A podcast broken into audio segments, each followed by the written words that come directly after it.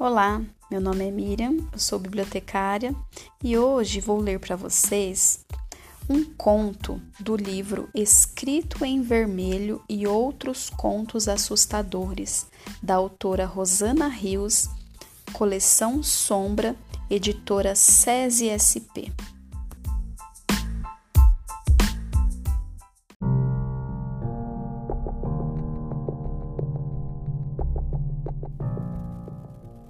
Escrito em vermelho. O homem entrou no escritório e fechou. O barulho ficou do lado de fora. Tinha muita gente lá participando da campanha. Ali dentro, porém, só ele e a caixa. Sentiu uma pontada de medo percorrer seu corpo quando a porta se fechou, mas ignorou aquilo. Medo? Não, de nada. Ele era poderoso, invencível, nada o atingiria. Colocou a caixa na mesa e abriu-a com um sorriso. Estava cheia de dinheiro e ele adorava olhar para dinheiro. Sentou-se numa poltrona diante da mesa e ficou admirando as notas, pensando em como era fácil subtrair as economias das pessoas comuns. Era só inventar uma campanha para ajudar as vítimas de algum terremoto ou enchente, que aparecia gente de todo lado, doando alegremente o que podia e o que não podia. No meio da confusão dos eventos, ele só precisava trocar uma das caixas cheias por outra vermelha, levava o que sobrava para as vítimas do terremoto ou da enchente, ele enchia-se com a melhor parte. Ninguém desconfiava de nada e o dinheiro já o tinha ajudado a se eleger a vereador. Imaginava que o próximo passo seria eleger-se deputado, depois senador e, depois disso, quem sabe. Tudo era possível. O homem bocejou. Era tarde. Ele estava com o dinheiro em seu cofre antes de ir para casa dormir porém devia esperar as pessoas da Cruz Vermelha e o povo que participara da campanha irem embora. Não queria ser visto. Pouco antes de trocar as caixas, vira um velho entre o público fitando-o. Talvez tivesse desconfiado de algo. Era um velho esquisito. Olhou para ele e depois rabiscou alguma coisa em um livrinho que segurava. A pontada de medo ameaçou retornar e mais uma vez ele a sufocou. O sujeito que o olhara era um velho. Velhos não eram importantes, não ofereciam perigo. Bocejou de novo. O sono era tanto, tanto. Não fazia mal fechar os olhos e descansar um pouquinho. Tinha de esperar todo mundo ir embora mesmo. Então ele dormiu e sonhou. Não estava mais no escritório ou estava. As estantes ao redor e a mesa no centro pareciam as mesmas. Porém, aquelas criaturas estranhas não deveriam estar lá. Eram muitas e eram transparentes. Ele mal conseguia vê-las. Só enxergava com clareza seus olhos, que pareciam olhos de peixe. Dúzias de olhos bem visíveis flutuavam no ar, cercando-o, observando-o, farejando-o, como se suspeitassem de alguma coisa. O que vocês querem? perguntou e sua voz saiu como um som agudo. Os olhos de peixe boiando sorriam para ele. Olhos sorriem. Vão embora, ordenou. Estava acostumado a dar ordens e a ser obedecido. Os olhos de peixe se aproximaram mais. Estavam farejando a mesa agora. Olhos farejam? Não mexam aí, é meu! disse ele, saltando para a mesa. O dinheiro estava lá. Era preciso protegê-lo. Mas na verdade o dinheiro não estava mais lá. Ele ainda podia ver algumas notas no fundo da caixa porém elas pareciam derreter, liquefazer-se, e a água suja que tinha sido seu dinheiro começava a escorrer para o chão. O que é isso? O que vocês fizeram? Um dos seres transparentes, com olhos de peixe, respondeu, embora não tivesse boca. O som parecia vir de todos eles, e das paredes, e do chão e do teto. Nós não fizemos nada, você fez. Desta vez, a pontada de medo tomou todo o seu corpo vacilante e ele estremeceu. Eu não fiz nada! berrou de novo. Vá embora! Vão embora todos vocês! Não podemos, disse a voz, ecoando como muitas vozes. Não pegamos ainda o que viemos buscar. Vocês não vão pegar o meu dinheiro, ele vociferou. É meu! Não tem dinheiro nenhum, as vozes disseram num coro aquoso e esquisito. Ele olhou de novo para a mesa. Agora até a própria mesa parecia que ia se dissolver. Tudo estava virando água. O homem soltou um grito alucinado quando se, sol... quando se voltou para o chão e viu que seus próprios pés estavam derretendo. Não tinha mais sapatos, nem dedos. Até suas pernas estavam virando colunas de água. Uma água suja e fedorenta que mal podia arcar com o peso do seu corpo. Sem saber como, correu para a parede onde sabia que havia um espelho. Foi difícil focalizar a visão para olhar-se nele, porque seus olhos começavam a perder a capacidade de enxergar claramente. Tudo que ele conseguia ver era água escorrendo ao seu redor e uma imagem nítida apenas no centro do espelho. Ele estava se liquefazendo, seus cabelos escorriam pelos lados do rosto, como se houvesse uma torneira aberta, despejando água dentro do seu cérebro. O distinto senhor vereador, na imagem do espelho, parecia um borrão líquido e transparente. Apenas os olhos permaneciam acesos, vivos, boiando no ar, como, como, como olhos de peixe. Não! Ele se esgoelou. Não! Abriu os olhos, sentia suas roupas encharcadas, passou a mão pelo rosto molhado e, aliviado, constatou que era apenas suor. Tivera um pesadelo. Era isso tinha cochilado e fora atacado por um sonho mau. Só um sonho. Não foi real. Não foi real. Infelizmente, não estava mais sozinho. O escritório estava cheio de gente.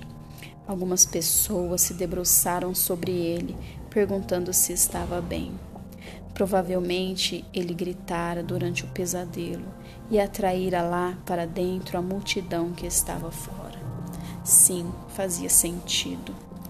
Mas então o pensamento o atingiu como um baque no peito. Levantou-se, ainda enxugando o suor que lhe corria pelo rosto, como se houvesse mesmo uma torneira aberta em seu cérebro. Via-se cercado por gente, povo, repórteres, policiais. Eles sabiam. Medo. Olhou para a mesa e viu que alguém havia encontrado a caixa com o dinheiro da campanha. Outro alguém estava dizendo alguma coisa que ele não conseguia entender, que ele não queria entender. Palavras soavam ainda aquosas, como se parte daquele horrendo pesadelo houvesse penetrado na vida real, em sua vida real. Muitos olhos o fitaram acusadoramente. A última coisa que o distinto senhor vereador viu naquela noite, antes de cobrir a cabeça com um paletó para não ser filmado enquanto, enquanto era conduzido para o carro da polícia, foi um velho esquisito olhando fixamente para ele e sorrindo para um livrinho que tinha nas mãos.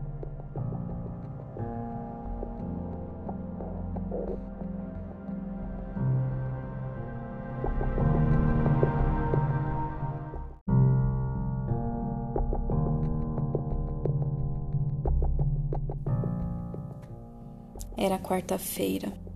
Por algum motivo, coisas bizarras aconteciam a Cora nas quartas-feiras. E ela mal tinha tempo de pensar em coisas bizarras, pois sua vida já era complicada o bastante. Naquela quarta-feira, passaria a noite corrigindo as provas dos alunos. Maravilha! O filho teria treino do futebol, e a filha planejara ir ao cinema com o namorado. Fantástico! Nem ao menos teria a companhia dos dois no jantar, que poderia ser o ponto alto de seu dia, já que ela e os gêmeos compartilhavam uma amizade profunda e um senso de humor bastante peculiar. Para piorar, o céu escurecera, o vento começava a soprar ameaçador e parecia que uma chuva inesperada ia cair antes que ela chegasse em casa. Foi invadida por uma vaga sensação de medo, como se o vento carregasse perigos, e pouco antes de entrar no edifício, o vendaval rebelde arrancou algumas provas da pilha que ela carregava. Cora viu as folhas voarem para longe e imaginou que teria de dar nota máxima a certos alunos sortudos. Mas, nesse momento, o velho apareceu na esquina. Com uma agilidade surpreendente para alguém que usava bengala e aparentava mais de 90 anos, talvez beirando os 100, ele agarrou as páginas que tinham voado e veio até ela. A porta do edifício meio que se abriu sozinha. Teria sido vento? E os dois entraram. Aqui estão seus papéis, dona Cora. Ele disse, enquanto a chuva despencava lá fora. Ainda atrapalhada com a pilha de provas e estranhando o fato de que agora a porta parecia ter se fechado sozinha, ela agradeceu. Conhecia o velho ele morava na vizinhança desde que ela se mudara para lá. Estava sempre andando vagarosamente pelas ruas ao redor, ou ficava sentado na pracinha da esquina, olhando as folhas na grande árvore e cumprimentando as pessoas simpático.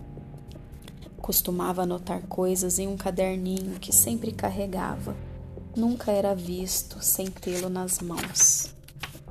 Naquela hora, para Cora, não parecia certo pedir a um vizinho que saísse em meio a uma chuva horrorosa depois de tê-la ajudado. Quer subir e tomar um chá ou café? O senhor não devia apanhar essa chuva. É muita gentileza sua. Os médicos me proibiram de tomar café, mas aceito um chá. As horas se passaram tão rapidamente que ela nem percebeu que, Enquanto tomava chá com torradas junto do velho, conseguira colocar as provas em ordem alfabética e ajeitar a casa, ao mesmo tempo em que contava a ele detalhes de sua vida. Paixão por ensinar, o trabalho no colégio do bairro, o divórcio problemático, a mudança para aquele, aquele apartamento com os filhos. Como sempre fazia ao entrar em casa, ligar a televisão e a deixara sintonizada no canal que transmitia as notícias do dia. Entretida com a conversa, prestou atenção a pouca coisa, registrando apenas a previsão do tempo, que assegurava que a chuva logo passaria, e a fala irada de um comentarista. O homem na telinha vociferava contra um certo vereador corrupto que acabava de ser preso apanhado em flagrante ao desviar dinheiro de uma campanha da Cruz Vermelha. Quando a chuva passou, o vizinho levantou-se da poltrona e dispôs-se a ir embora, agradecendo pelo chá e pela conversa. Cora o acompanhou à porta e, por algum motivo, surpreendeu-se ao ver a casa arrumada, as provas organizadas. Sorriu pensando que a visita fora agradável e só então percebeu que se esquecera de perguntar-lhe o seu nome. Ah, não fazia diferença. Ela nunca conseguiria chamá-lo ou pensar nele com outro nome que não fosse o velho. Sentindo o coração estranhamente leve, desligou a televisão e distraiu-se corrigindo as provas até que os filhos chegaram.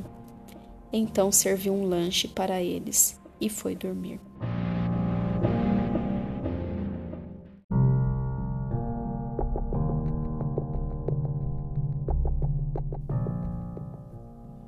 Tecnicamente ainda era quarta-feira, pois, embora ela ainda estivesse agora deitada em seu quarto e no meio de um sonho, Cora sabia que o relógio ainda não marcava meia-noite. Quanto ao sonho, ah, esse fora bizarro. Certo, quase todos os sonhos são esquisitos, mas aquele poderia facilmente ser indicado ao troféu de sonho mais esquisito do ano. Nele, Cora estava sentada em um banco na praça da esquina, olhando para cima e admirando a dança das folhas da grande árvore. Em suas mãos havia um livrinho de capa vermelha e uma caneta tinteiro das antigas, também vermelha. Ela abriu o livro e constatou que era um caderno pautado. Tinha muitas das páginas cheias por escritos em caligrafia miúda. Havia datas. Estranho. Eram sempre quartas-feiras. Depois nomes e em seguida algumas inscrições esquisitas. Tudo escrito em vermelho. Dizeres parecidos com 21 de outubro de 1900 e tanto, quarta-feira, fulano de tal, poço sem fim, baratas. Ou 5 de fevereiro de 2000 e tanto, quarta-feira, fulana da rua de cima, perdida no deserto, tempestade de areia. Ouviu passos, fechou o livrinho e viu um rapaz de agasalho amarelo passar ali por perto, sem vê-la. Ela o reconheceu. Ele morava no bairro e sempre passava por aquela rua. Mas não era uma pessoa simpática, como o velho. Pelo contrário, costumava olhar as pessoas com arrogância e nunca sorria nem cumprimentava ninguém. Porque Cora estava sonhando com ele. Percebeu que naquele momento o adolescente se ocupava em pisar em formigas, caracóis e besourinhos que passeavam pela praça. Buscava-os nos canteiros e a cada bichinho esmagado disparava um sorriso satisfeito, como se não tivesse nada melhor a fazer na vida que torturar insetos e exterminá-los. Apesar de Cora saber que continuava no meio de um sonho, Lembrou-se de que já vira o rapaz fazer isso mesmo, em passeios anteriores pela praça. Ele parecia ter prazer em esmagar animaizinhos. Franziu a testa e reabriu o caderno. Nem hesitou. Embarcando na lógica do sonho, tirou a tampa da caneta tinteiro e escreveu em vermelho, na primeira página em branco que achou. 3 de agosto de 2000 e tanto, quarta-feira, rapaz do agasalho amarelo esmagado por um pé gigante. No instante seguinte, ela percebeu que já não estava mais sentada no banco da praça. O sonho mudara e Cora levou alguns segundos para perceber que aquele sonho já não era dela. Era dele, do rapaz vestido de amarelo. Como? Por quê? Ela olhou em volta e reconheceu o local. Sim, ainda era a mesma praça, mas havia crescido muito, porque tanto ela quanto o adolescente estavam pequenininhos, perdidos entre as altas folhas da grama. Somos do tamanho de formigas, murmurou ela. Estava certa. Havia formigonas aproximando-se imensas, horrendas, ameaçadoras. No entanto, por algum motivo, talvez por, saber que aquilo tudo era um sonho e que nem mesmo era dela, não sentiu medo. Estava mais é curiosa para ver o que aconteceria. O rapaz de amarelo, porém, começou a tremer e despencou no chão, paralisado de horror. Começou a gritar, mas tamanho era seu pavor que a voz mal saía. Só conseguia soltar uns guinchos gorgolejantes enquanto as enormes formigas se aproximavam. Lentamente, produzindo sons mastigantes, elas caminhavam na direção dele. De repente, tudo escureceu. Cora olhou para o alto e viu que uma criatura gigantesca chegava fazendo sombra sobre eles e causando terremotos no solo. O adolescente esmagador de insetos viu a mesma coisa e sua voz se soltou, afinal. Não! ele sobre o seu corpo. Cora fechou os olhos por um instante com um som de esmagamento ecoando em seus ouvidos e o medo dele transmitindo-se à sua mente. Mas quando os abriu, tudo mudara de novo.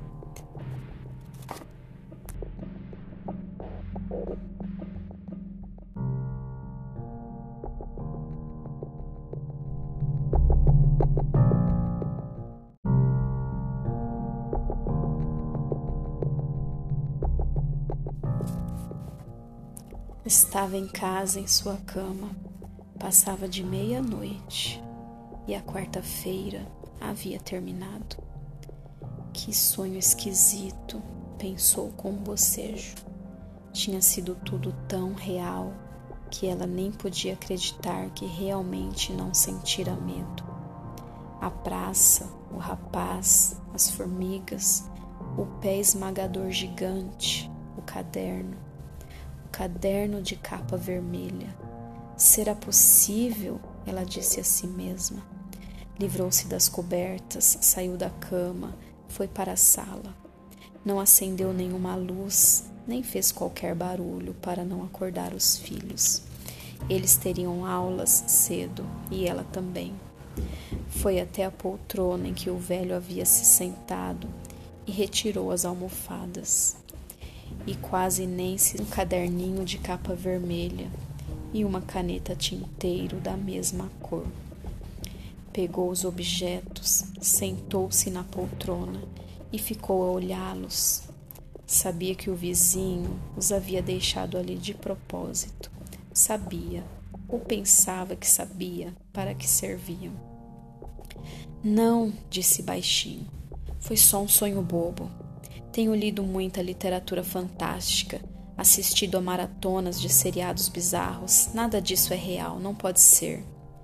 Mesmo assim, abriu o caderninho e, sob a parca luz que vinha da janela da sala, cortesia das lâmpadas da rua, conferiu o que estava escrito na última página e leu em uma letra que se parecia muito com a sua. 3 de agosto de dois mil e tanto, quarta-feira, rapaz do agasalho amarelo, esmagado por um pé gigante. No dia seguinte, os filhos saíram para o colégio bem cedo. Ela estava tentando trancar a porta, equilibrando as pastas com provas corrigidas, diários de classe e livros, e viu que a vizinha ao lado vinha entrando com uma sacola de compras. Bom dia, ela sorriu para a mulher. Bom dia, respondeu a outra e já emendou as fofocas do dia que corriam o bairro. Imagine só aquele senhor simpático que mora na rua ao lado morreu. Sabe quem é? Aquele que andava para lá e para cá com um livrinho nas mãos. O coração parou, coitado. Também dizem que já tinha quase cem anos a família dele. Cora não ouviu quase nada da algaravia da vizinha. Só conseguia pensar que na tarde anterior, na hora da chuva, ele estivera ali em seu apartamento e lhe deixara algo. Um presente, uma missão, um poder, um legado, talvez. Quem sabe fosse uma possibilidade de fazer justiça mesmo que a justiça viesse apenas em forma de alguns pesadelos. Se fosse verdade, seria uma enorme responsabilidade. Como lidar com aquilo? Como escolher as pessoas e os pesadelos? Como usar aquele poder de forma correta, sem abusar dele? Caso aquilo fosse mesmo real, não ia ser fácil. Notou que a vizinha finalmente parara de falar e parecia aguardar algum comentário seu. Pobre homem, disse, a sua compaixão era sincera. Eu o conhecia pouco, mas sei que era uma boa pessoa. Acredito que esteja em paz. Custou a desvencilhar-se da vizinha, que agora contava mais fofocas. Outra família do bairro estava com problemas um casal chamara a ambulância para atender o filho adolescente. O rapaz tivera um acesso de loucura durante a madrugada, Gritava que tinha virado inseto e que seria esmagado por pés gigantes. Com um arrepio na espinha, ela, ela pensou em um romance de Kafka. Tratou de despedir-se, alegando que estava atrasada para o trabalho. Era quinta-feira e Cora prosseguiu com seu dia na rotina de sempre e a correria com a escola, os alunos, a casa, os filhos, as contas a pagar. Contudo, algo mudara. Agora ela carregava na bolsa um caderno e uma caneta, presentes de um quase desconhecido. Carregava na alma a convicção de que poderia provocar sonhos maus, Bastava escrever ali o nome de uma pessoa e algo mais que lhe causaria susto, medo, pavor e pesadelos, escritos em vermelho.